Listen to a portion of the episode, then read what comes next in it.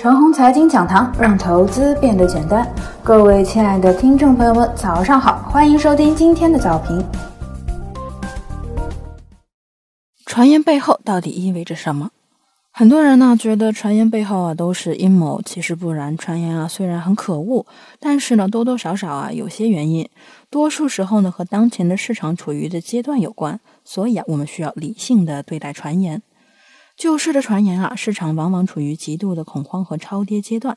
此刻的市场呢还在跌，不过离跌到位呢已经不远了。像昨日啊，科技类基金被指导的传言呢，意味着科技股眼前的股价的确偏高，但是啊，未必意味着科技股要跌。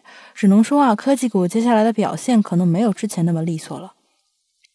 利空传言不断，本身就意味着此刻的投资者神经比较脆弱，所以啊，市场弥漫着利空传言会更加的吸引眼球。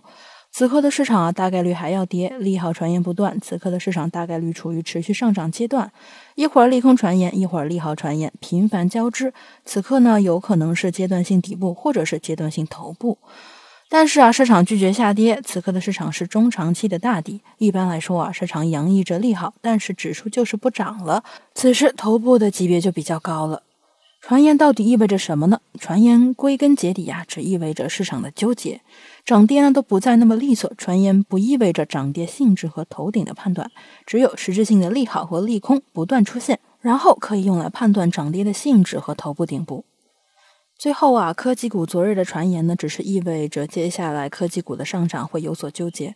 春节后的反击当中呢，科技股一马当先。再看看啊，昨日的反击当中啊，科技股呢和主板传统股已经平起平坐，传统基建的表现呢，已经不亚于新兴基建五 G 的表现。归根结底啊，不是传言惹的祸，而是眼前科技股的股价和主板区域的股价脱节太大了。科技股的想象力的确很好，如果不是股价脱节太大，那是绝对的优势。